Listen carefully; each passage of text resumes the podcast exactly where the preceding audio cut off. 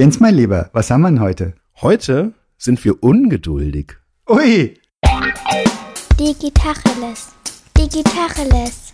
Digitacheles.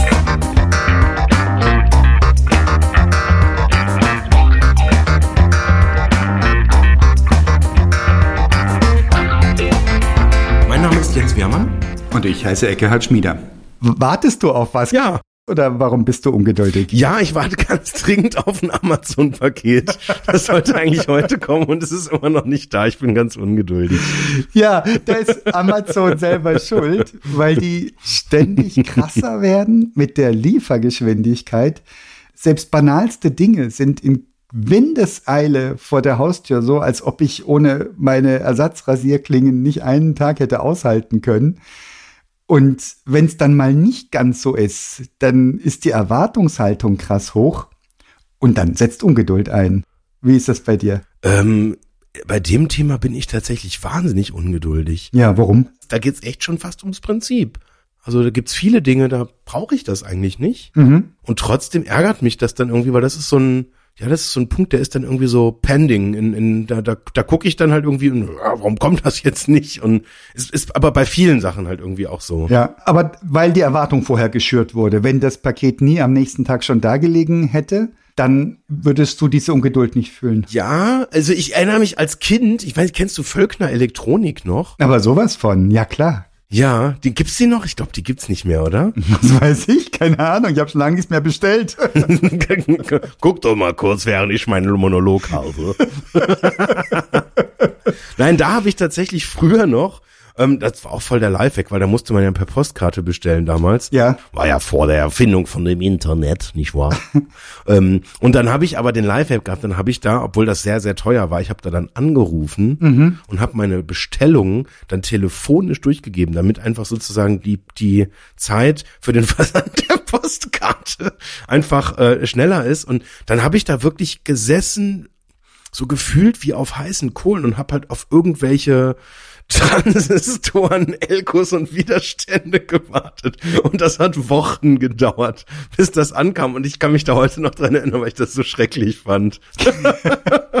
Ist das was Kindliches, diese Ungeduld? Ich will was haben. Ich habe mich entschlossen, ich will's besitzen. Jetzt gib mir's. Ich kenne das von der Entscheidung, zum Friseur zu gehen. Wenn ich mich entschieden habe, ich müsste zum Friseur und ähm, ich habe nicht sofort einen Termin bekommen. Das hat mich immer ziemlich genervt noch, weil dann habe ich so ein defizitäres Gefühl gehabt nach dem Motto, ich bin ja jetzt ähm, nicht frisiert und ähm, es sieht nicht gut aus und ich müsste das jetzt dringend machen, aber es braucht noch drei Tage. Das erinnere ich mich noch immer, dass, dass das schwierig war. Ja. Ist Ungeduld Knappheit? Oder, äh, oder kommt Ungeduld, oder werden wir durch höhere Knappheit ungeduldiger? Ich glaube, das hat nichts mit faktischem oder materiellem zu tun. Wäre meine erste These, das ist in uns drin. Eben Erwartungshaltung hätte ich gesagt, dann triggert das Ungeduld. Ich hätte, könnte mir vorstellen, das ist was Kindliches. Ich will jetzt hier sofort haben. Also ich will ähm, Bedürfnisbefriedigung sofort. Ja. Und alles, was mich darin verzögert, fordert mich raus. Das muss ich äh, irgendwie mit mir klar machen, muss ich mit mir abmachen. Dauert halt noch, muss mich ablenken, muss mich auf andere Dinge fokussieren. Ja, ja, ja, ja. Aber da habe ich gerade so eine ganz spannende, also gerade bei diesem kindlichen Motiv, das, das geht ja auch ganz schnell einher mit Vorfreude. Ah, Nehmen wir jetzt mal sowas wie Weihnachten. Da habe ich quasi so ein Ereignis und da, da schreibe ich vorher einen Wunschzettel und freue mich da drauf und hoffe dann natürlich auch, dass ich da irgendwie dieses und jenes und folgendes dann auch bekomme. Und dann warte ich da ganz lange drauf, bis das passiert. Und das habe ich irgendwie dieses Gefühl, das, das habe ich irgendwie schon ein paar Mal so beobachtet, dass wir das ja eigentlich so dieses kindliche Warten auf ein Ereignis, so dieses sich da drauf freuen, dieses ungeduldig sein und wann ist es denn und die Tage rückwärts denn und den Adventskalender dann abreißen jeden Tag oder aufmachen und sonst irgendwas. Das ist so ein Gefühl, ähm, das ist jetzt nicht marketingmäßig zu verstehen, aber wir haben es verlernt und Apple hat es uns durch diese komischen Kinos wiedergegeben, dass sie dann sagen, out now und dann irgendwie so, du könntest dann bestellen nächste Woche und geliefert wird es dann nächsten Monat. Und dieses künstlich generierte Gefühl der Knappheit, ähm, das, das hat ja, das hat eine gewisse Magie, finde ich. das ist ja ein Marketingkniff, ein anerkannter. Das nennt sich Angebotsverknappung oder auch künstliche Angebotsverknappung. ja. Ich weiß nicht, ob ich diese Vorfreude mit der Ungeduld, das, das verschwimmt irgendwo. Ich kenne Ungeduld deutlich negativer konnotiert. Ähm, ich kenne dieses Gefühl, da sitze ich im Auto und warte und meine Frau sagt, sie muss noch ganz kurz was holen, geht rein und ich drehe halt schon mal den Motor aus, weil ich weiß, ähm, es wird dauern. Und ich sitze da. Und früher hätte ich gedacht, scheiße, wir kommen nicht los. Noch nicht mal auf irgendeinen Zeitpunkt hinarbeiten, weil wir sind beim acht nicht im Konzert oder was, sondern wir kommen nicht los, mehr so als innere Haltung, auch so als vielleicht sogar als innerer Protest oder als innerer Gegenpol. Hallo, ich sitze vielleicht pünktlich im Auto, vielleicht sogar überpünktlich, Ja. und sie kommt nicht und kommt nicht. Und das hat sich für mich in Wohlgefallen aufgelöst im Hinblick, dass ich so, ich bin ja nur wirklich kein Achtsamkeitsfanatiker oder sowas, aber dass ich mal sag, so, jetzt sitze ich hier, es ist warm, es ist trocken, ich habe das Fenster runtergekurbelt, ich höre die Frühlingsvögel schon zwitschern, es ist schön hier zu sitzen und das bringt mich dann so ins Gleichgewicht. Wenn es denn schön ist. Ich bin nicht wütend. Ich bin keinesfalls wütend. Kein bisschen.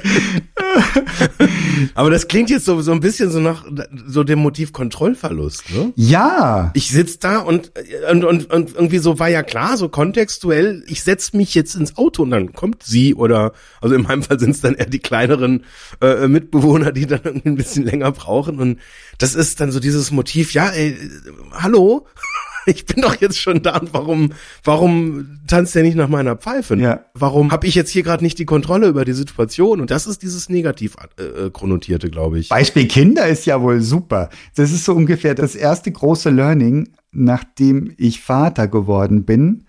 Dieses vergiss, vergiss die Kontrolle. Es geht nicht. Wenn du wenn du so kleine Menschen hast, die müssen in den Kindergarten, du musst nachher zur Arbeit, du musst jetzt aber vorher das organisieren, dass die zum Kindergarten kommen. Jetzt regnet es, Gummistiefel an, werden angeordnet. Und wenn du auch nur im geringsten Ungeduld spüren lässt, dann kannst du es canceln, dann brauchst du gar nicht mehr los oder gar nicht mehr versuchen, es hinzukriegen. Wenn du dagegen dich gelassen hinsetzt und sagst, ach, die gefallen dir nicht mehr, die Gummistiefel. Ich dachte, du fandest sie schön. Und also dann geht das auf einmal ganz geschmeidig von selbst. Super Learning. Wir kaufen kurz neue. Ist ja dann gar nicht mehr nötig. Der Laden macht schon in zweieinhalb Stunden auf.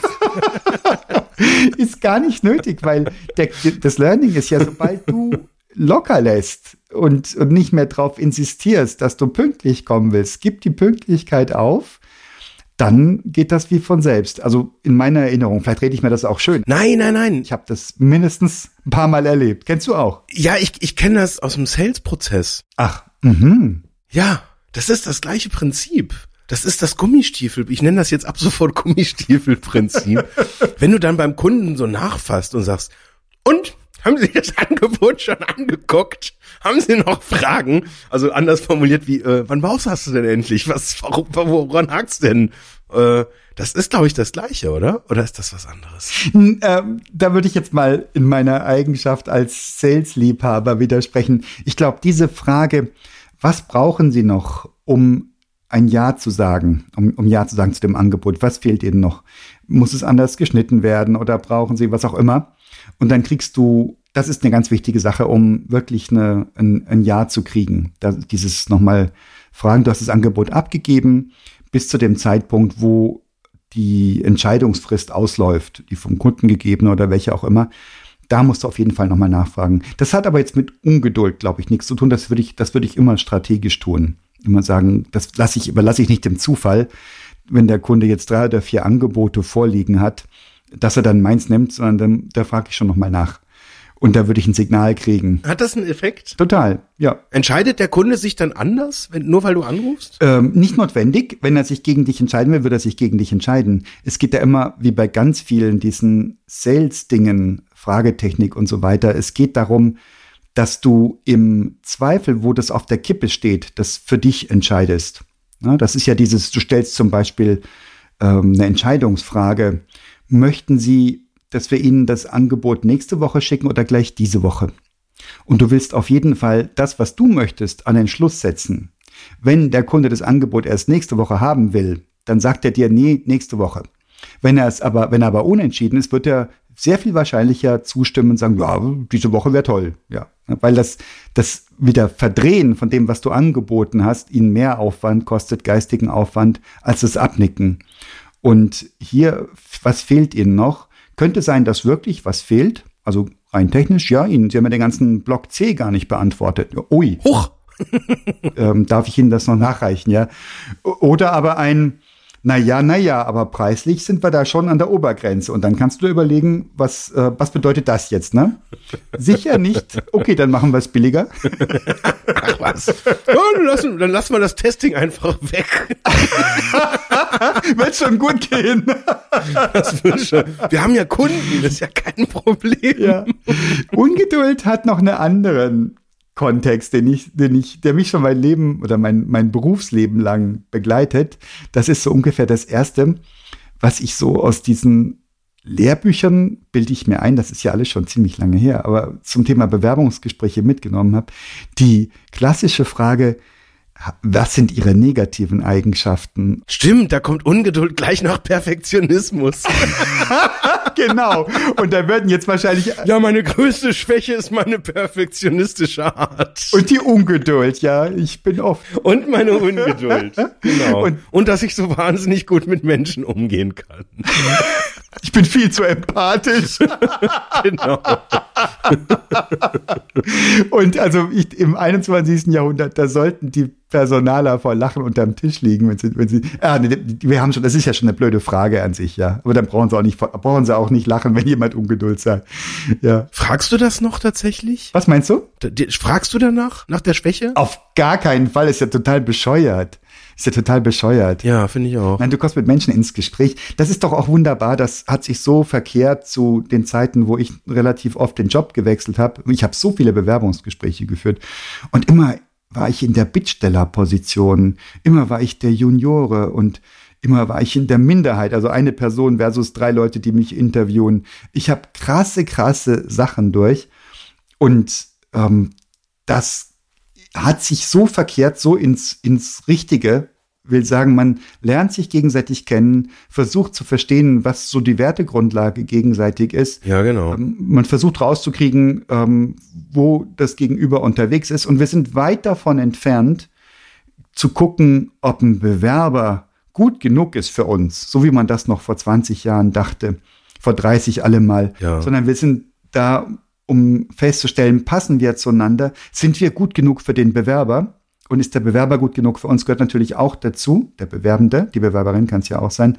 Und das ist so ausgewogen jetzt, klasse. Und eine Frage wie, was sind denn deine großen Schwächen? Also das kommt mir so vor wie, ähm, ja, habe ich mitgenommen aus den 1980ern. Da habe ich mir noch was gemerkt von damals. Hat schon damals nicht funktioniert. Ich versuche es heute mal wieder. Ja, es schreit ja. Das, das ist ja wie so ein wo, wo siehst du dich in fünf Jahren? Ja, der Klassiker, ja. Das ist auch so eine Allerweltsfrage. Ja, ja, ja, ja. Auf deinem Stuhl. Interessant, auch Ungeduld, gerade beim Thema Bewerbungsgespräch. Auch da hat Ungeduld überhaupt nichts zu schaffen. Man braucht Ruhe in so einem Gespräch. Man braucht vielleicht auch, auch zwei Gespräche, wenn man sich wenn der Bauch noch nicht gut entschieden ist, also noch nicht das gutes Gefühl da ist. Ja. Da braucht's ähm, Ruhe. Was ist denn das Gegenteil von Ungeduld? Ist nicht Geduld, oder? Das ist Ruhe.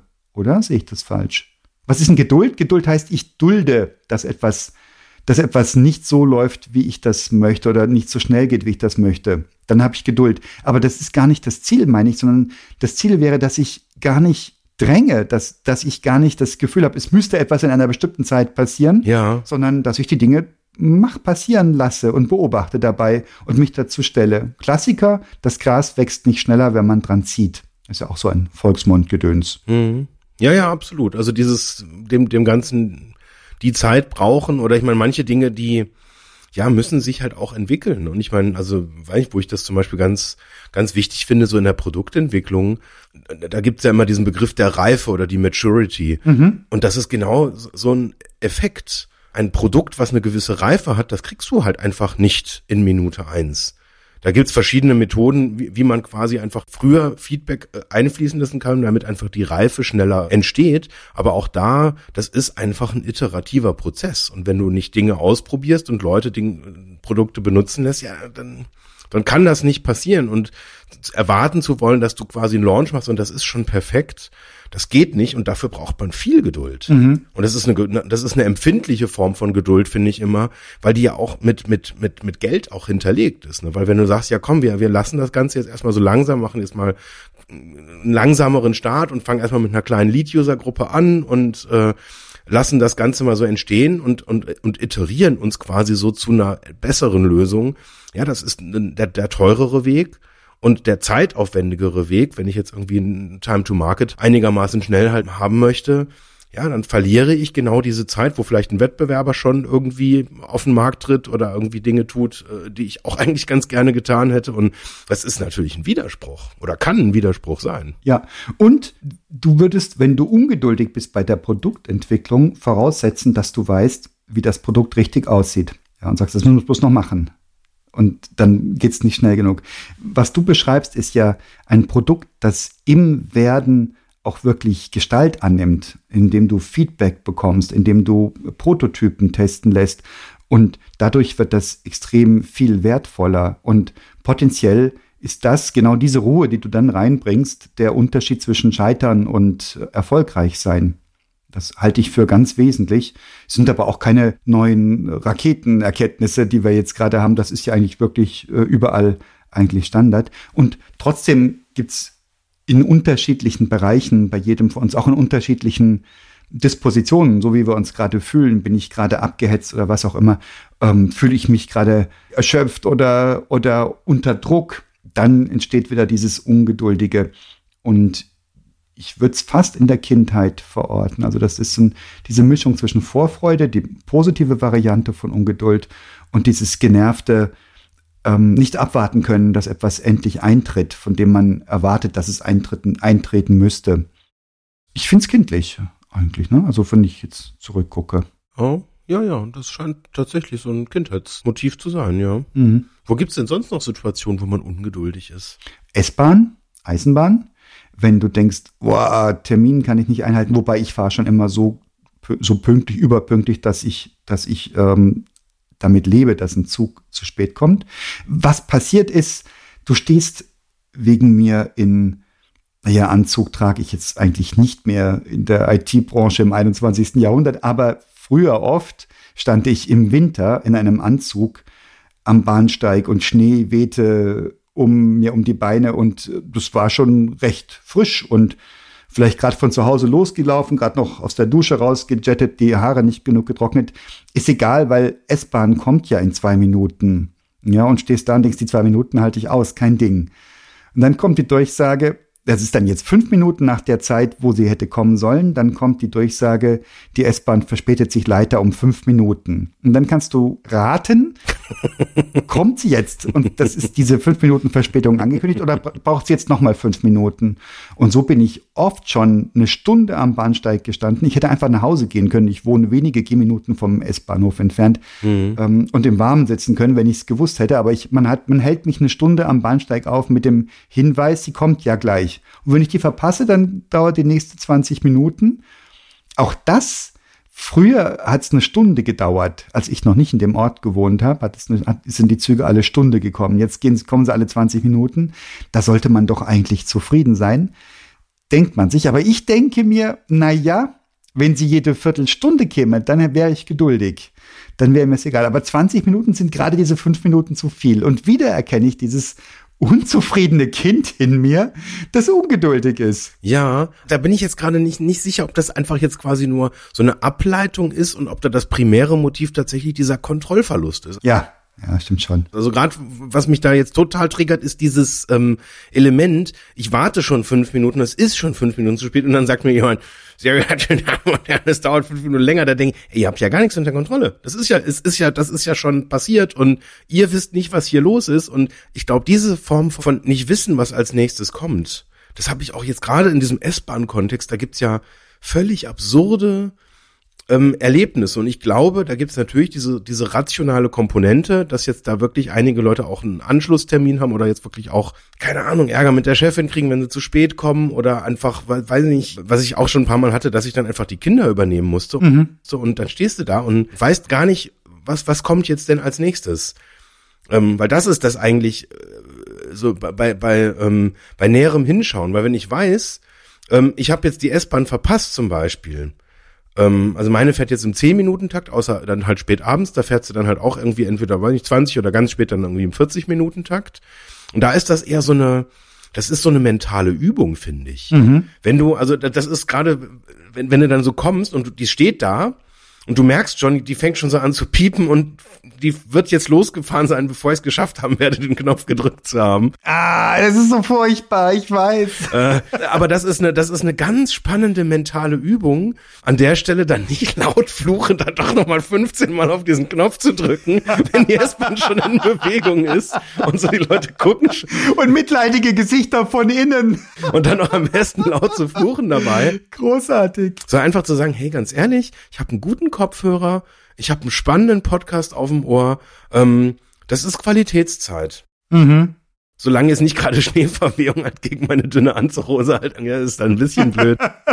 Aber das ist, glaube ich, das ist, das ist nochmal, da kommt dann irgendwann dann auch so die, diese Ungeduld, wenn ich so, so merke, ich bin müde oder ich will heim oder wenn es kalt ist oder sowas, wenn sich einfach nicht nach Qualitätszeit anfühlt, dann, dann kommt diese Ungeduld halt auch. Mhm. Aber ich glaube, diese, diese Situation, dass du quasi dastehst, und nicht genau klar ist, was jetzt als nächstes kommt. Weil wenn du jetzt quasi offensichtlich einfach nur Pech gehabt hast und jetzt einfach die verpasst hast, ist eine völlig andere Situation, finde ich, als wenn du da stehst und ähm, es ist unklar, was als nächstes passiert. Mhm. Mhm. Ich hast du das schon mal so erlebt, da, da, da kommen dann ja manchmal, werden dann ja von der äh, äh von, von dem äh, Bahnhof ähm, dann, dann Personal auf den Bahnsteig geschickt, die dann so die ich weiß gar nicht, wie, wie man das beschreiben soll, was der Job ist, so die so versuchen, so eine Deeskalation herbeizuführen. Ja. Ähm, und die sind dann da und die wissen leider halt auch überhaupt nichts. Genau. Und können eigentlich auch nicht so richtig was sagen. Und die sind dann aber so, ein, so, so, eine, so eine Art Blitzableiter. Mhm. Ähm, und, und das ist irgendwie so, so im öffentlichen Raum, das ist so einer meiner Lieblingsfremdschämen-Momente tatsächlich. Dass Leute die anpöbeln, oder? Das schämt dich. Aber sowas von radikal teilweise und so, also auch so, so generalisieren, also nach dem Motto, ja, also ich, ich bin ja, ich habe ja jetzt schon irgendwie im 15. Jahr meine Jahreskarte und immer kommt die Bahn zu spät. Und nie habt ihr das im Griff und ich will mein Geld zurück. Das ist eine Riesenfrechheit. Also, dass die dann nicht vom Bahnsteig geschubst werden, ist dann echt noch alles, aber. Du willst nicht wissen, was alles passiert. verbal werden die aufs Wüsteste ähm, beschimpft und ich weiß nicht, ist das die Intention? Ist das, ist das die Job Description, Blitzableiter, dass Leute quasi nicht irgendwie anfangen, Sachen kaputt zu hauen und dann einfach sozusagen dann verbal diese armen Menschen dann irgendwie zu attackieren, die dann auf dem Bahnsteig stehen und deeskalieren sollen? Das kann ich mir nicht vorstellen. Das kann ich mir in Japan vorstellen, dass sich irgendein Management darüber Gedanken macht. Ähm, das sind dieselben, die auch Schilder aufstellen, bitte springen Sie nicht zur Rush Hour vor diesen Zug. Ähm, aber die, ich, in Deutschland, glaube ich, gibt's immer nur, klingt zynisch, ist Wahrheit. In Deutschland gibt's das höchstens als, ähm, also wenn, dann wäre es ein ganz verborgener Gedanke von irgendjemandem im Stillen. Das könnte so richterlich angeordnet werden, so als sozialer Dienst quasi so. du musst dreimal bei Verspätung von über 23 Minuten als Blitzableiter dich auf den Bahnsteig stellen. Dieses Bahnsteigbild drängt noch eine unangenehme Assoziation in mein Bewusstsein rein. Das sind die Raucher und die Raucherinnen, die, wenn alles still steht und dann muss man, man steht ewig an der, am, in Pasing und man weiß nicht, ob es weitergeht. Und nachdem man eine Viertelstunde in der S-Bahn gesessen ist oder gestanden ist, in der Hoffnung, dass es bald weitergeht, kriegt man dann gesagt, bitte steigen Sie aus, der nächste Zug Richtung Innenstadt fährt gegenüber. Dann geht ein Pulk von mehreren hundert Leuten ähm, einmal über den Bahnsteig rüber. Und die Raucher, ähm, die dann zu dem Zeitpunkt schon wirklich ungeduldig geworden sind, weil sie ja auf die nächste Dosis Nikotin warten, müssen dann ganz, ganz dringend und ganz schnell eine Zigarette rauchen auf eine Strecke von zwei, drei Metern und gleichzeitig aber darum sich sorgen, dass der Zug ohne sie losfahren würde. Und dann gibt's dann diese grotesken Szenen, dass einer ähm, mit der Kippe in der, in, im Mund noch steht und die, und die Hand in die Tür hält. Mit Zigarette hoffentlich. Ja, natürlich mit Zigarette. Äh, nee, die Zigarette, da, das habe ich auch gesehen schon, ja, aber das ist eher selten, ja. In der anderen Hand. Die ist in der anderen Hand und dann muss krampfartig geraucht werden. Und das tut mir richtig leid. Und die, diese Art von Ungeduld, die, die ist körperlich, oder? Nee, nee, nee, ist sie nicht, glaube ich. Nee, das, das, das ist so ein, ich glaube auch, das ist so ein Effekt, so, ich meine, das ist, haben wir jetzt ja gerade schon rausgearbeitet, dass dieses Gefühl eher so ein, das, das kann man mental, ähm, glaube ich, beeinflussen. Je nachdem, wie man sich da halt aufstellt. So, und ich glaube, dass dieses Gefühl, ich bin irgendwie so ganz unruhig und, und weiß ich nicht was, und ich kann mich da mit Nikotin jetzt beruhigen, das ist, glaube ich, irgendwie, das, das interpretieren wir da halt rein. Mhm. Und ich glaube, das ist der, dieser, dieser ganz klassische Teil, ähm, der, der, der psychologischen Abhängigkeit, die da ist, dass ich halt denke, mir geht's besser, wenn ich da jetzt rauche, aber rein körperlich würde ich das verneinen wollen. Mhm. Ein spürbarer Effekt ist, dass wenn ich da jetzt eine Viertelstunde, ich meine ganz ehrlich, ähm, eine Viertelstunde, da ist, glaube ich, die körperliche Abhängigkeit jetzt noch nicht so massiv, äh, ähm, dass das dann nicht mehr geht, dass ich den Bahnsteig wechseln kann. Und es passiert ja auch, die Leute steigen ja auch nicht aus dem Zug raus, weil sie jetzt irgendwie ganz dringend schnell rauchen müssen, weil es absolut nicht mehr geht körperlich, sondern weil sie eben jetzt gerade draußen sind und dann setzt das, glaube ich, so dann irgendwann dieses, diesen Impuls frei, ah, jetzt bin ich ja draußen, da kann ich ja, ich meine, das dauert jetzt schon mehrere Sekunden, da auf den anderen Bahnsteig zu gehen, dann ist das ein guter Moment, um mal schnell zu rauchen, oder? Könnte sein, aber in den Fernzügen gibt's das. Also sie schätzen es einfach falsch ein, ne? oder sie denken, die Bahn ist ja noch gar nicht da und wenn ich da draußen warte, ja, dann kann ich ja rauchen. Nee, in den Fernzügen gibt's das, dass die Leute aussteigen äh, bei der Tür stehen bleiben und sich eine durchpfeifen und dann wieder einsteigen, wenn es heißt, der Zug fährt weiter. Und dann meistens so eine halbe Kippe wegschmeißen dann. Das, hast du das noch nie gesehen? Ja, aber sie steigen nicht aus und, und nehmen dann den, den, den Zug eine Stunde später. Ach so, nee, nee, nee, das stimmt. Sondern das machen sie, weil sich die Gelegenheit bietet. Ja, okay. Mhm. Und wenn sich die Gelegenheit nicht bieten würde, ich meine, gut, ich kann mich noch früher daran erinnern, es gab ja früher Raucherabteile, das fand ich richtig krass. Boah, krass, ja. Und manchmal, wenn die Züge voll waren, habe ich mich dann da reingesetzt. Mhm boah. Also das fand ich sehr, ich habe ja früher auch mal geraucht und das fand ich, fand ich dann selbst als Raucher echt, das fand ich, das, das war wie wenn so eine Dampfkabine, wie so eine, eine Dampfsauna halt nur mit Nikotinrauch. Das, das war schon auch echt eine harte Nummer, aber das passt jetzt nicht so ganz genau zu unserem Thema. Kontrollverlust, also das passt gut. Wo bist denn du sonst noch so ungeduldig? Gibt's da so im, im beruflichen irgendwelche Dinge, wo du, wo du, oder bist du, bist du kein ungeduldiger Typ? Da habe ich, glaube ich, viel gelernt, würde ich mir wünschen. Das kann man ja von sich selbst immer wenig präzise sagen. Das müssten eigentlich Menschen um mich rum sagen. Aber ich weiß, dass ich so neugierig bin wie wenige andere Menschen. Da habe ich schon so ein paar Motivationstests gemacht und sowas, die sich als wissenschaftlich ausgeben.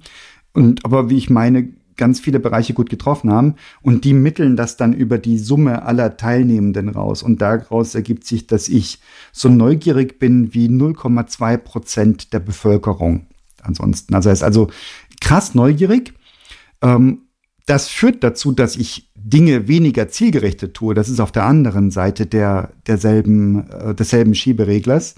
Das heißt, ich mache Dinge, weil ich sie machen möchte, weil sie mir Freude machen, weil ich mir keine Ahnung, Reize davon verspreche, Innovationen verspreche. Und dann ähm, führt das aber automatisch dazu, und dazu hat diese, diese Motivationstests, haben mir die Augen geöffnet, dass ich potenziell dazu neige, Menschen, die sagen, Moment mal, ähm, eine neue Software, da brauche ich aber erstmal eine Schulung, dass ich denke, boah, das jetzt aber nicht dein Ernst, oder? Hallo, du hast hier drei Menüs und jeweils fünf Unterpunkte, das wirst du ja wohl durchklicken können, dann hast du ja wohl raus, was das kann. Und das ist eben nicht richtig. Und das heißt auch, dass die Menschen, die im Normalbereich sind auf dieser gaußschen Verteilung, also nicht ganz auf einem Extrem, dass die mich für ungeduldig und vielleicht auch ungerecht empfinden, wenn ich das einfach so rauslasse. Und diese Erkenntnis war großartig, weil so ab qua Geburt halten wir unsere Wahrnehmung für normal null. Was sonst haben wir ja keinen Maßstab, ne? Und mhm. alle, die die Dinge anders machen, machen die potenziell falsch in unserer Wahrnehmung oder mindestens befremdlich. Und diese äh, Erkenntnis hat krass dazu geführt, dass ich sehr, sehr viel vorsichtiger bin im Beurteilen von den Reaktionen meiner Umgebung und viel mehr noch sogar, dass ich das extrem wertschätze, weil Leute wie ich, die brauchen auch Leute, die dann die Dinge nachhalten. Also ich springe auf was Neues und sage, geil, was wir hier machen können, wie toll ist das denn und super. Ja. Und ich bin schon längst beim nächsten heißen Scheiß, während ähm, Kollegen und Kolleginnen das eben noch einfach noch bedienen und, und bespielen, dieses Instrument, was ich vorher aufgerissen hatte. Und ich weiß das extrem zu schätzen und ich drücke das auch ganz explizit aus. Und ich glaube, also wenn ich jetzt an meinen Berufsalltag denke, dass das das Thema Ungeduld ganz massiv verdrängt hat oder vielleicht sogar verlagert oder um, umgedeutet. Ja. Jetzt, jetzt spannende Frage. Machst du das aus Vernunft, dass du das sozusagen moderierst oder wie ist dieses Gefühl? Ist das Gefühl, der Ungeduld, bleibt das da und du moderierst es nur, weil du es verstanden hast, dass es andere irgendwie verstört, verschreckt oder was auch immer? Es ist ja so eine spannende Frage, Jens, der habe ich mir in meinem Leben noch nicht gestellt. Ich finde die großartig. Es ist Erleichterung.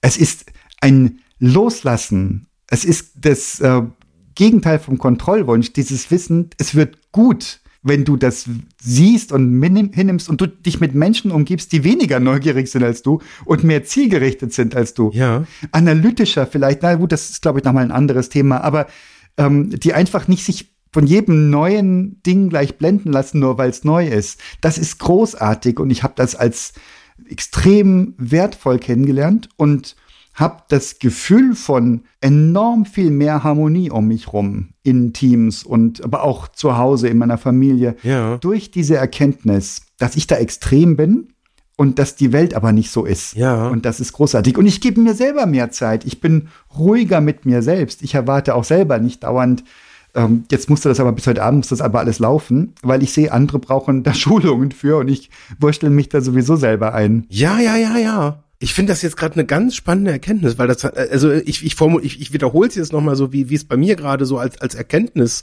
äh, wirkt. Das heißt ja mit anderen Worten, wir verstehen, wie unsere Wirkung da auf andere ist und durch den Verstand verändert sich dieses, dieses Grund, Gefühl tatsächlich. Dieses Gefühl, dass das zu lange dauert oder dass, dass andere zu lange brauchen, jetzt mal konkret auf diesen Fall übertragen. Und dadurch, dass wir verstehen und dadurch, dass wir Erfahrung haben und dadurch, dass wir wissen, dass andere A anders ticken und dass das auch hilfreich sein kann und in je, oder in, in, in der Erwartung wahrscheinlich hilfreich sein wird, dass dann Gegenpol entsteht, mhm. dass andere eben anders sind als man selber und dass dadurch quasi was vervollständigt wird, was halt vorher ansonsten, ja gut, dann hat man halt irgendwas schnell ausprobiert und ja, dann ist so die Anfangsenergie da so und dann ja gut, dann müsste man halt irgendwie noch 53 Kollegen schnell eine Nachricht schreiben, so nach dem Motto hier oder Zugangsdaten anlegen, aber hat man schon gar keine Lust mehr drauf, weil es ist ja schon, so dieser gefühlshohe Punkt ist ja längst überschritten schon und dann ja. bleibt keiner dran und dann entfacht halt gar nicht die Wirkung. Und These wäre, dass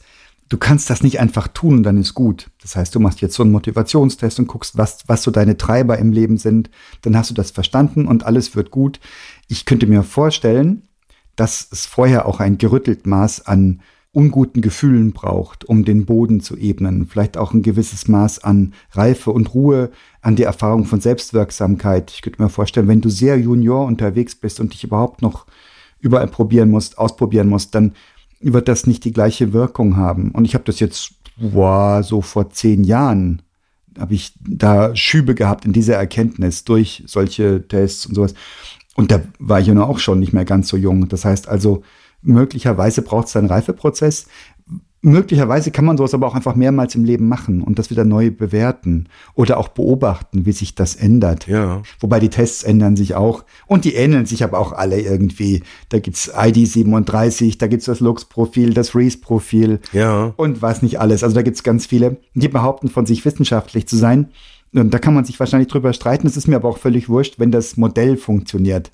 Und das hat für mich funktioniert. Ja, ich hätte auch noch eine These. Nämlich, dass es so, auch so im Verlauf äh, einer, so einer, eines beruflichen Vorankommens, dass man irgendwann, äh, oder dass sich, dass auch da so eine, so, so, so ein Reifeprozess gibt, äh, so auf dieser Linie, ähm, dass man sich am Anfang erstmal selber beweisen muss und erstmal selber quasi Dinge auch so mit eigener Kraft irgendwie auch zum Wirken kriegen muss und irgendwann so im Laufe der Zeit wird das ja zusehends wichtiger, dass man von seiner Rolle her andere Leute um sich rum dahin bringt, Dinge auch bewegen zu können. Mhm. Und wenn man dann, das ist jetzt wieder dieses Bild, dass das Gras nicht schneller wächst, wenn man irgendwie äh, dran zieht oder halt daneben steht und irgendwie ist motiviert mit verbalen Attacken schneller, schneller. und einfach immer mehr Wasser rausgibt, ist dann einfach. Naja, ähm, aber das ist, glaube ich, auch so ein, so ein ganz, ganz spannender Effekt, wenn man sozusagen selber diese, diesen eigenen äh, Belohnungsimpuls nicht mehr dadurch wird, dass ich selber was hinkrieg, sondern dass Leute in meinem Umfeld was hinkriegen. Und das ist, das hat bei mir schon manchmal so, so wirklich auch richtig magische Wirkung entfacht, wenn ich dann merke ähm, und die Geduld habe, das auszuhalten, dass es andere anders machen und dann auch wirklich ehrlich zu mir bin und dann realisiere, die machen das nicht nur anders, die machen es sogar so, dass ich sogar als besser bewerten würde, als ich selber gemacht hätte. Ja, ist das nicht eine wunderbare Erfahrung? Ich habe das auch vor, keine Ahnung, acht, neun Jahren gehabt. Da war ich davor 14 Jahre selbstständig und immer im Einsatz, immer im Dienst mit dem Smartphone im Kreissaal, als meine Frau äh, Kinder, meine Kinder gebar ähm, und wurde noch da noch vom Kunden angerufen. Also völlig absurd, dass ich das mache, gemacht hatte. Ähm, und dann war ich, ähm, habe ich nochmal ein paar Entscheidungen getroffen und habe mich wieder in, ein Angestelltenverhältnis begeben vor zehn Jahren und habe dann so in ersten, nach dem ersten oder zweiten Jahr mir den Luxus genommen, drei Wochen Urlaub zu nehmen. Das fand ich hammerhart. Drei Wochen am Stück Urlaub, das war sowas wie, dachte, das gibt's nicht mehr in meinem Leben. Aber das gab's wieder, weil ich das Wesen des Angestelltenseins genießen durfte und habe aber was nicht gemacht, um mein Team darauf vorzubereiten und das vorgeplant und das übergeben und hier noch und das noch und die Eventualität abgesprochen. So, jetzt habe ich drei Wochen Urlaub gemacht, war schön. Und in der letzten Woche, siehe da, hat mich eine Erkältung niedergestreckt. Und ich war noch geschlagene anderthalb Wochen wirklich bettlägerig und konnte nicht zur Arbeit. Also so, dass knappe fünf Wochen ich nicht da war. Und irgendwann, da musste ich halt loslassen, da hatte ich ja gar keine Alternative. Und wie ich dann wieder kam, genau dieselbe Erfahrung, die du beschreibst. Nicht nur hat alles super geklappt, sondern ganz ehrlich, in vielen Bereichen oder in mindestens einigen ist es besser geworden, als, als es gewesen wäre, wenn ich da mit meinem ähm, Ansatz rangegangen wäre. Und das war eine so krass bereichernde und erleichternde Erfahrung. Ja. Und das, was du sagst, dieses Belohnungsimpuls dadurch, dass Leute etwas hinbekommen, also nicht man selber, sondern andere Menschen im Umfeld, die man im besten Fall gefördert hat, sogar ja. denen man Dinge aus dem Weg geräumt hat, das hat sich durch, bei mir auch nochmal stark durchs Papa-Sein verstärkt. Also, weil dieses Gefühl, dass die kleinen Menschen sind ja so krass auf dich angewiesen. Und da ist es ganz eindeutig, dass du ähm, unterstützen willst und du freust dich halt über das erste Mal selbst ähm, auf den Bauch gedreht, du freust dich über das erste Wort der ersten Gehversuche. Ähm, und das, und das tatsächlich klingt blöd, aber das ist, wird, kommt so, geht so ins Leben über. Und dass man sich freut, dass Menschen, die, die dich als Mentor, als Führungskraft oder was auch immer betrachten, dass die daran reicher werden können, wenn du deinen Job richtig machst. Das ist ein wunderschönes Gefühl, das stimmt. Ich würde gerne noch mal ganz kurz ein kleines bisschen zurückspulen. Ähm, du hast gerade etwas nicht gesagt, was ich aber so gedanklich schon so gehört hatte. Dieses, also das, das sagt man immer so, ich war selbstständig oder ich bin selbstständig, selbst und ständig. ähm, du hast jetzt gerade zum Glück nicht ausgesprochen, vielen Dank dafür. Aber da ist, da ist genau dieses Motiv, glaube ich, drin. Und da steckt ganz, ganz viel drin, weil ich kenne tatsächlich einige Unternehmerinnen und Unternehmer, die da wahnsinnig stolz drauf sind, dass sie quasi 24-7 arbeiten und eigentlich auch Urlaub geht gar nicht und man muss eigentlich immer noch irgendwie so Laptop daneben liegen haben und also ohne mich geht's halt nicht.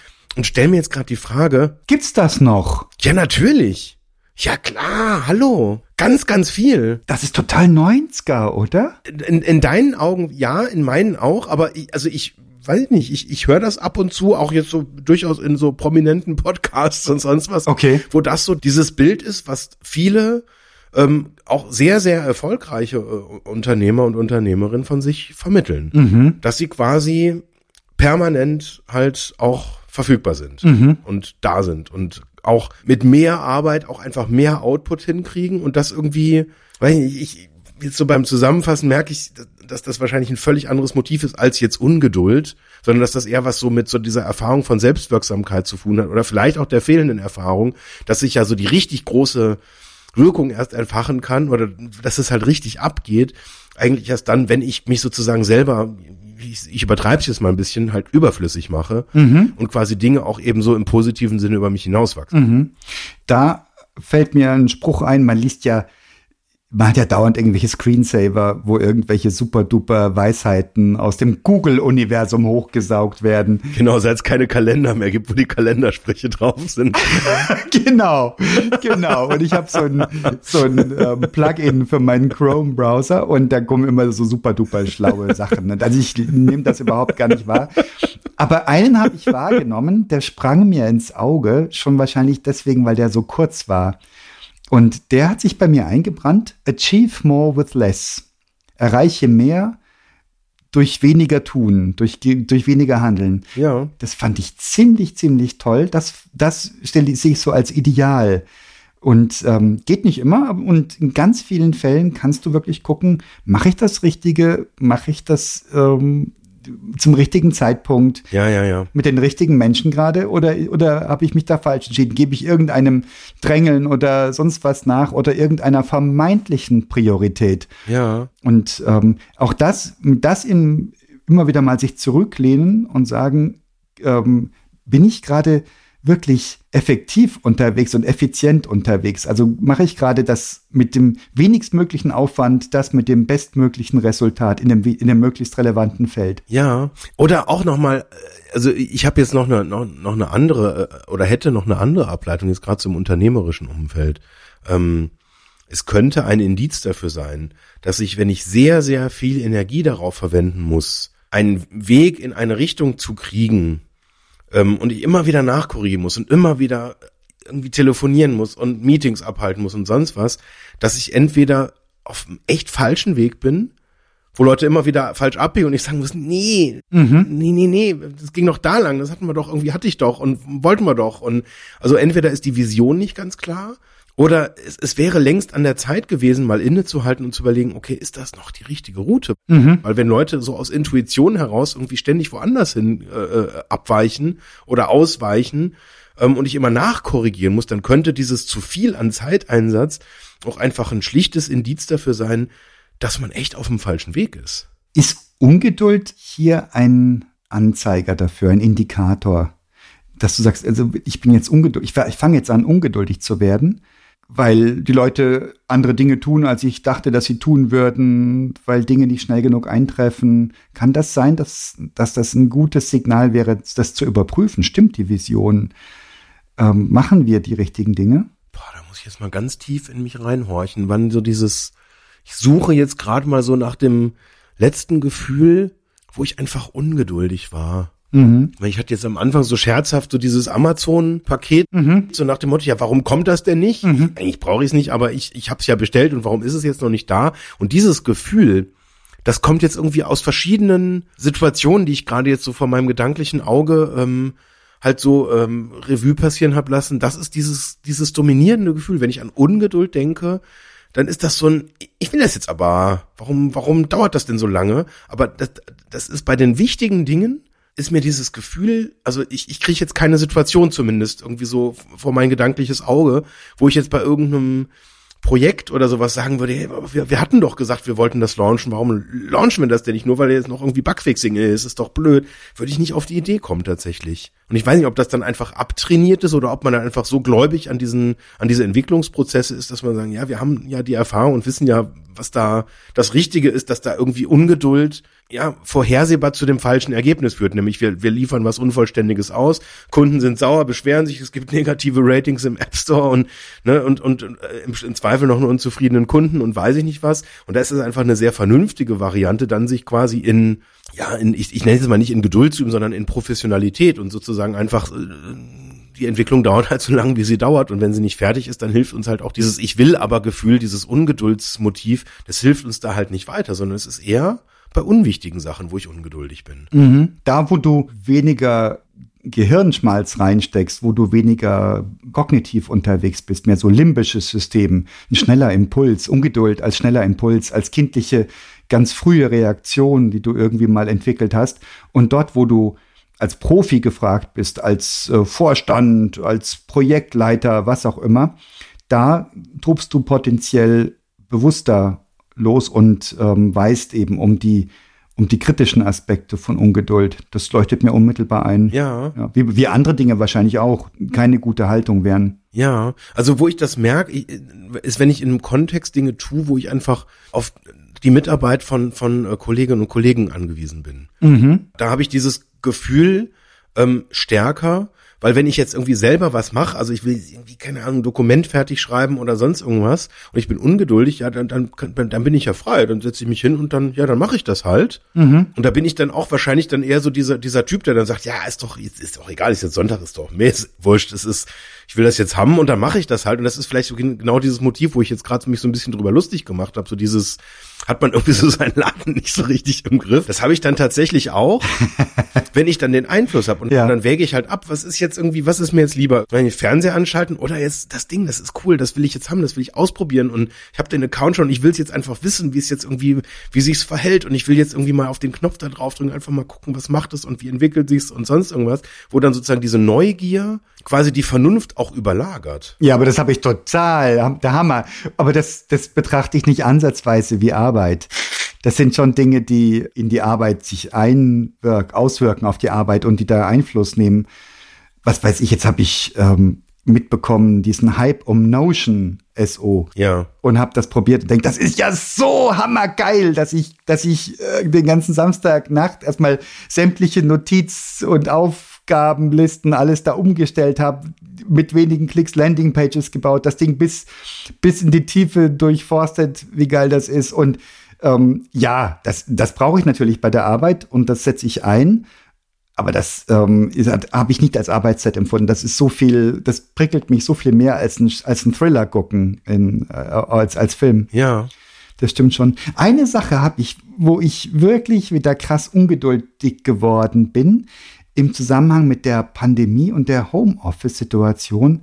Und zwar, ich habe einen Termin, ich mache den auf, klicke auf den Link zur Zoom-Konferenz und ich bin alleine da drin. Dann gucke ich auf die Uhr. Ah ja, ist ja noch eine Minute. Bin ja ein bisschen früh. Und dann ist es genau Punkt. Denke ich, ja, wir haben uns ja gewöhnt, dass alle pünktlich sind und nicht, es ist niemand da. Ja, ja. Fangen wir mal an. Jetzt ist es eine Minute nach und ich bin immer noch alleine in diesem, in diesem Termin. Jetzt gehe ich wieder raus, klicke nochmal drauf, um sicherzustellen, dass ich nicht auf den, auf den Konferenzlink einen Termin weitergeklickt habe aus Versehen. Bin wieder drin. Und erst wenn der Erste oder die Erste sich zeigt, äh, Teilnehmerin in dem Meeting, dann äh, geht dieses, dieses Aufmerksamkeitslevel runter. Einfach die Sorge, ich könnte falsch geklickt haben, die Sorge, ähm, Termin falsch eingetragen, Ja. die Sorge, woanders, in einem anderen Raum, virtuellen Raum warten Leute auf mich. Also alles schon passiert, ja. Ja, ja, klar. Da, da habe ich noch so einen Moment von Ungeduld. Ja. Ist das Ungeduld oder eher so Un Unsicherheit? Klingt jetzt irgendwie nicht so richtig nach Ungeduld. Könnte sein, ja. Ja, dass mir die Rückversicherung fehlt. Und Dieses Gefühl, das kenne ich natürlich auch, wenn da irgendwas nicht sich so verhält, wie es halt irgendwie soll. Und neulich war ich dann auch, das war echt auch ein wichtiger äh, ähm, Zoom-Call. Und dann ging das nicht, da musste ich dann ein Passwort eintragen. Boah, ey, das ist aber so eine, das ist so wie wenn du irgendwie ein Meeting hast und dann bist du irgendwie nach Frankfurt gefahren und dann steht auf einmal irgendwie, ich, wo hatten wir das denn? Das hatten wir mal so eine witzige Situation, da dachte dann jemand, dass ähm, das Meeting würde in Rom stattfinden, weil halt in der Zeitzone halt irgendwas mit Rom drin stand. Super. Und dann hast du kurz dieses Moment, wo du sagst, scheiße, ich bin in der falschen Stadt.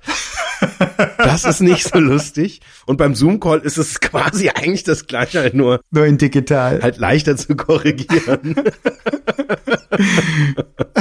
Jetzt haben wir uns recht abgeklärt gegeben. Gell? So, wir sind die beiden weißen alten Männer. Wir haben unsere Ungeduld überwunden. Hand aufs Herz, ist das wirklich so? Ich frage mich selber gerade, sind wir so gelassen, wie wir uns beschreiben? Oder reden wir uns das schön gerade? I'm not sure. Ich Wir haben ja bisher nur über das Geschäft geredet.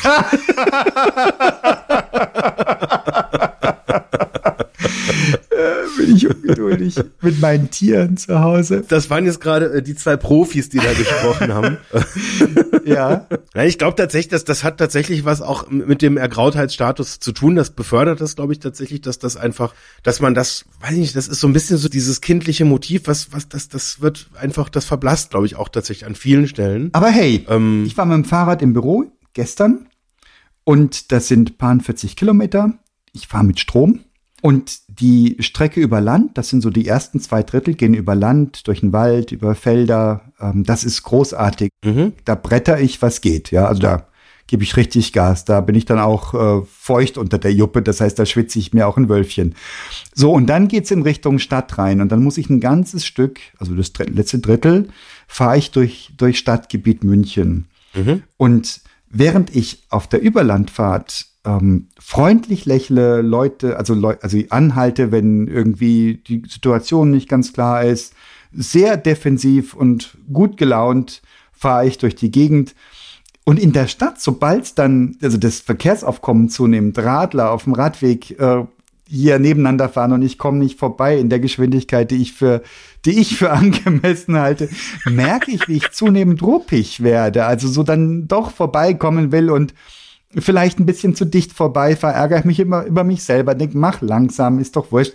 Und dann der nächsten Ecke schon wieder dasselbe. Und ich habe objektiv keinen Zeitdruck. Das heißt, ich habe, ich fahre dann so früh los, dass ich die Zeit habe, dass ich also den nächsten Termin auf jeden Fall erreiche, mit viel, viel Puffer. Ja, ja, ja. Und ich werde da ungeduldig. Wenn ich denke, oder dann sind Leute ähm, auf dem Radweg und unterhalten sich groß und breit und ich klingele und komme angefahren und denk, das ist doch offensichtlich jetzt. Und sie tun es nicht. Sie gehen nicht weg. Bis ich wirklich stehe vor ihnen, gucken mich groß an, gehen zur Seite und sagen, bitte sehr.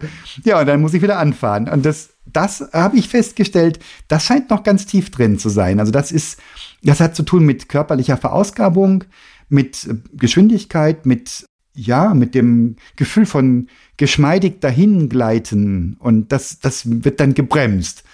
Und obwohl ich mich vorher mental schon darauf vorbereitet, das letzte Drittel ist blöd, auch mit Abgasen und ja, ja, ja, ja, ja, ja. du stehst blöd rum und Leute machen Fahrfehler, ich selber mache Fahrfehler und ähm, das insgesamt das Risiko steigt, also das Unfallrisiko und ich werde aber also entgegen dem, was ich mir selber raten würde, werde ich da äh, ungeduldiger und ähm, und fahre potenziell einen Tick weniger defensiv und äh, und freundlich.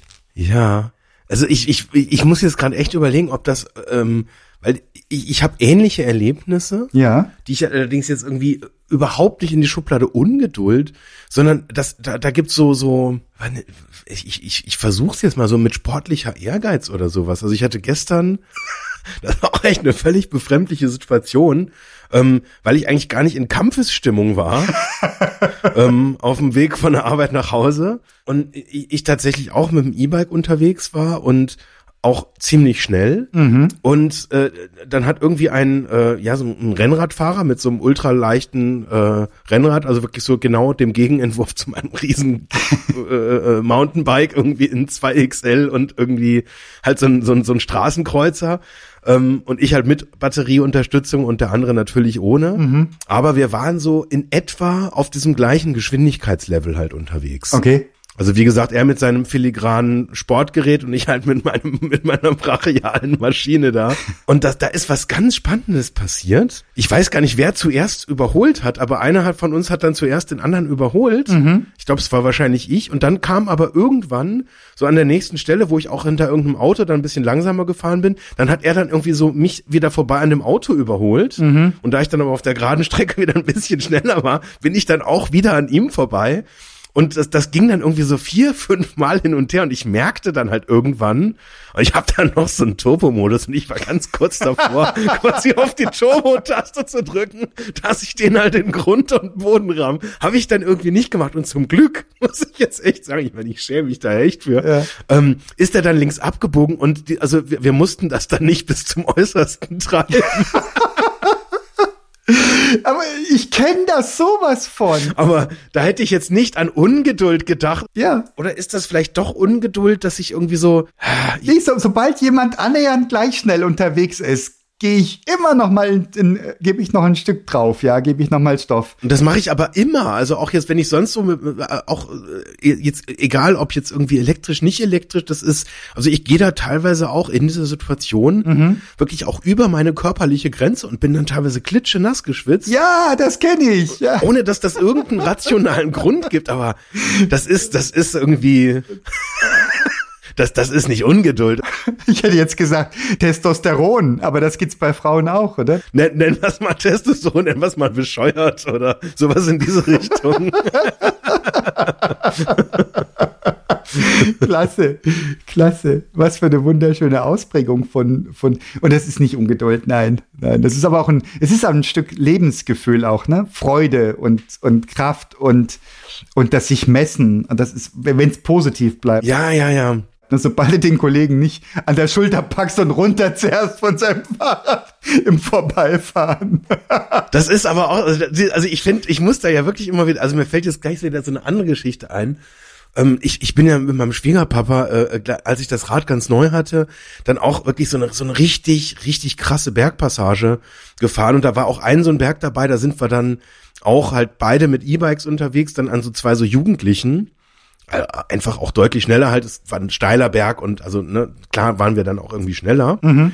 Und dann haben die tatsächlich aber auch so ein paar Minuten gebraucht und so kurz bevor der Berggruppe sind die dann auch noch mal mit Muskelkraft sozusagen, um uns zu zeigen, ja, ihr alten Säcke. Und sind dann auch noch mal vorbeigefahren, haben so ziemlich laut noch mal gegrüßt.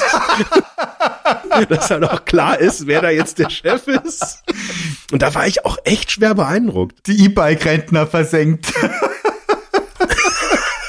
Klasse. Ja, auch ein echt spannendes Motiv, ne, aber. Ja, ist schön. Und ich, ich finde das, das finde ich wirklich positiv. Solange es wirklich, also auch sagen du keine, keine üblen Gefühle dabei hast, sondern solange es richtig Freude macht. Ja. Ich muss üben, geduldiger Fahrrad zu fahren, glaube ich, in Innenstadt-Umgebungen. Ähm, ja.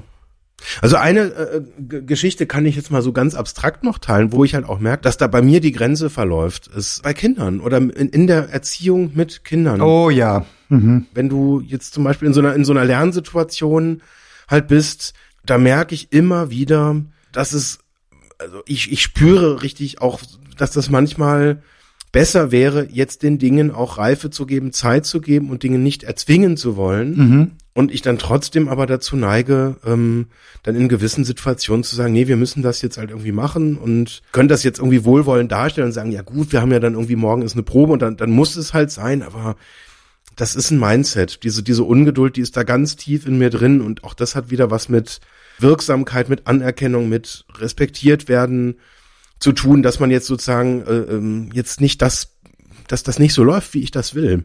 Und ich merke, dass es da viele Situationen gibt, ähm, wo ich bei weitem nicht äh, mit dieser Souveränität unterwegs sein kann, wie ich das jetzt vielleicht in einem professionellen Kontext sein kann. Da werden sicher alle, alle, die uns hören und die Kinder haben, werden wissen, was du meinst. Ich weiß es 100 Prozent auch. Und in der Situation kommt mir noch verstärkend dazu das Thema Schule und Schulsystem. Und das Schulsystem ist ja aus vorvorigen Jahrhundert, irgendwie, also mindestens aus dem vorigen Jahrhundert, unverändert. Und die Verhaltensweisen, die gefördert werden, was weiß ich, Bulimie lernen und was nicht, stillsitzen, viel zu früh anfangen, ähm, sind nicht dazu geeignet, Kinder abzuholen. Es gibt Kinder, die gut damit zurechtkommen, also von meinen drei auch. Und es gibt Kinder, die weniger gut damit zurechtkommen. Mhm. Und auch bei meinen drei Kindern sehe ich da Unterscheidungen. Und grundsätzlich sind, sind sie alle stark belastet durch das System. Und ich hatte jetzt ein Schlüsselerlebnis, dass mein Ältester hatte ein Praktikum gemacht in der Firma. Und da sollte man meinen, da ist der Schüler richtig, ähm, kommt fix und fertig nach Hause nach einem Acht-Stunden-Tag. Ja. Das Gegenteil war der Fall. Er sagt, zum ersten Mal komme ich ohne Kopfschmerzen nach Hause. Ich hatte meine Ruhe und ich konnte Dinge ruhig und konzentriert machen. Und das kann ich in der Schule nicht. Das fand ich so hammerhart. Und eben wenn du deine Liebe auf den und, und deine Wünsche und Hoffnungen auf deine Kinder projizierst und du siehst, sie müssen sich gegen so ein System durchsetzen, das im Grunde Dinge fördert, die heute längst nicht mehr gebraucht werden in der Wirtschaft und die sogar kontraintuitiv sind, die gegen das, das gegen unser Wesen, unser, unser menschliches Wesen als solches laufen.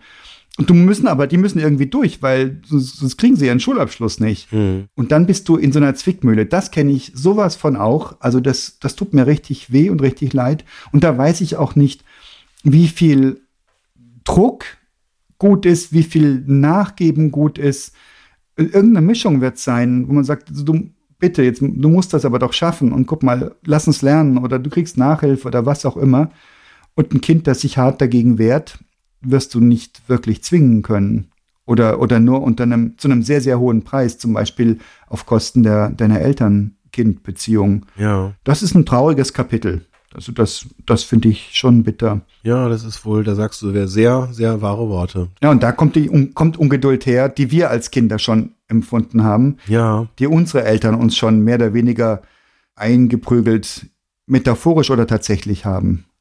Hm. Ja, ja, wobei jetzt so, also so, so wie du es jetzt sagst, klingt jetzt für mich eher so nach einem Symptom, na- nach einer, nach irgendwie auch so einer, so, so einem Stück weit so einer, so, so einer Konsequenz aus dem System und in Kombination mit der Hilflosigkeit, Ja. ähm, wie ich mich da orientiere, weil selbst wenn ich halt es verstehe, wie es richtig ist, Mhm. äh, dann, dann nützt halt möglicherweise oder dann ist dieses, dieses, äh, diese Erkenntnis halt möglicherweise gar nicht handlungsleitend. Weil ich ja weiß, nee, der, der Druck besteht ja weiterhin und ja, dann, Ja, ja, ja, ist so. Ja, sehe ich auch so. Ja. Und ich habe keine Lösung dafür. Und ich bin froh, wenn meine Kinder da durch sind und Dinge tun, die sie selbstbestimmt tun und die sie glücklich machen. ja, Und nicht die, die ihnen vorgegeben werden durch irgendeinen Lehrplan oder ein Kultusministerium ja, oder durch irgendeine verkrachte Lehrerexistenz. Es gibt sehr, sehr viele tolle Lehrer da draußen, ganz bestimmt. Und es gibt verkrachte Lehrerexistenzen. ja, Leute, die sich, sich zur Tafel drehen mit dem Kommentar, naja, ich habe mein Abitur ja schon, ähm, ihr könnt bleiben, wo ihr wollt. Und ähm, ist ja nicht mein Job, euch zu motivieren. Auch das habe ich gehört von Lehrern. Also ist schon Hardcore. Wobei ich das jetzt dann tatsächlich so so auch von deiner Geschichte, das ist ja dann auch ein schöner Lichtblick tatsächlich, dass dann, weil Schule ist ja zum Glück dann auch irgendwann mal vorbei. Ja, Und wenn dann sozusagen jetzt, also wenn man das jetzt mal extrapoliert und sagt, das ist jetzt so die erste Erfahrung in einem Praktikum, dass, dass er sagt, es ist einfach, das ist besser, weil ich meine, man könnte es jetzt ja auch andersrum sehen, so nach dem Motto, ja gut, Schule hast du halt einen halben Tag und ja klar, ab und zu hast du auch mal irgendwie nachmittags Sport und so und dann kommt so das richtige und schwere und harte Leben und sonst was. Aber dass jetzt eigentlich die Erkenntnis andersrum ist, das ja auch schon irgendwie, also sagen wir so, es ist, es ist jetzt äh, aus dem Moment betrachtet, wenn man dann sozusagen mit der Schule durch ist, ist es eigentlich eine ganz schöne Erkenntnis, Ja. dass dann Dinge halt dann auch äh, das Potenzial haben, deutlich besser zu werden. ja, Ähm, aber irgendwie auch eine schockierende Erkenntnis tatsächlich. ja. Mir haben sie immer erzählt, als ich noch in der Schule war und ich hatte, ähm, wann immer ich Unmut gezeigt habe, ähm, haben sie gesagt, das ist die schönste Zeit in deinem Leben. Danach wird's richtig anstrengend. und das war vielleicht, das hat mich vielleicht fertig gemacht. Also das weiß ich noch. Und ähm, was für ein dummes Geschwätz. Sagt, wird, sagt das heute noch irgendjemand? Ich hoffe nicht. Ich hoffe nicht. Was für ein dummes Geschwätz. ja, absolut. absolut. Ah, das macht mich ungeduldig. Hallo, im Gespräch mit, mit Leuten, die Plattitüden von sich geben, die sich gegen jeden Tiefgang wehren, die, die an der Oberfläche bleiben. Das macht mich ungeduldig.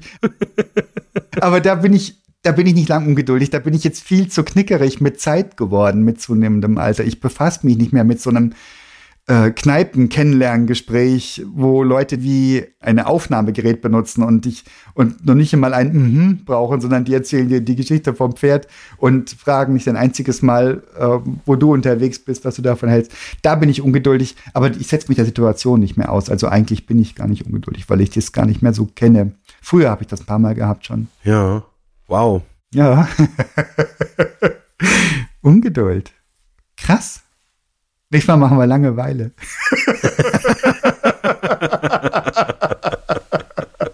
Auch ein schönes Thema. Jetzt, mein Lieber, es war ein Vergnügen. Ja. Vielen Dank, ja, für diesen Durchgang. Mach's gut. Tschüss. Tschüss.